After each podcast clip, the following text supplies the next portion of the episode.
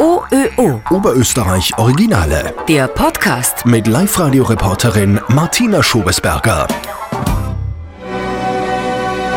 In Spitzenschuhen und im Tütü über die große Opernbühne schweben, Rampenlicht und Applaus. Sophie Schipperny aus Wels ist 13 Jahre alt und hat das geschafft, von dem Ballettschüler in ganz Österreich nur träumen. Sie ist in die Ballettakademie der Wiener Staatsoper aufgenommen worden, eine der prestigeträchtigsten Schulen Europas. Ja, und dort trainiert sie unter anderem den Spitzentanz. Man hat einen Spitzenschuh und der ist vorne mit Gips ausgefüllt und ganz hart. Und da muss man noch so einen Schoner anziehen, damit es nicht so weh tut.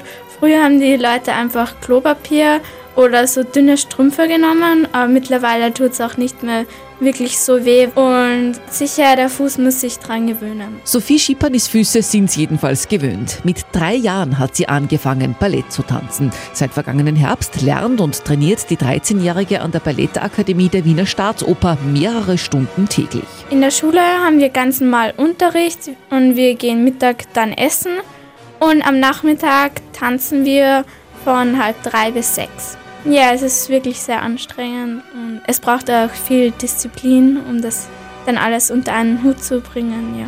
Gegen die Ballettakademie hat es voriges Jahr schwere Vorwürfe gegeben. Von beinhartem Drill war da die Rede. Wie nimmt es die junge Ballettschülerin aus Wels wahr? Für mich ist es eher so sanfte Strenge in der Art, weil ohne Strenge wird man sicher nicht so weit kommen. Sophie Schipperny will jedenfalls ganz nach oben. Mein Traum ist es, erste Ballerina beim Wiener Staatsballett zu werden.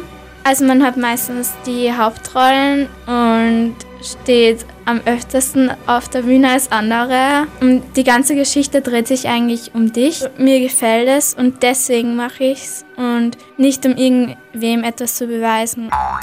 OÖO. Oberösterreich Originale.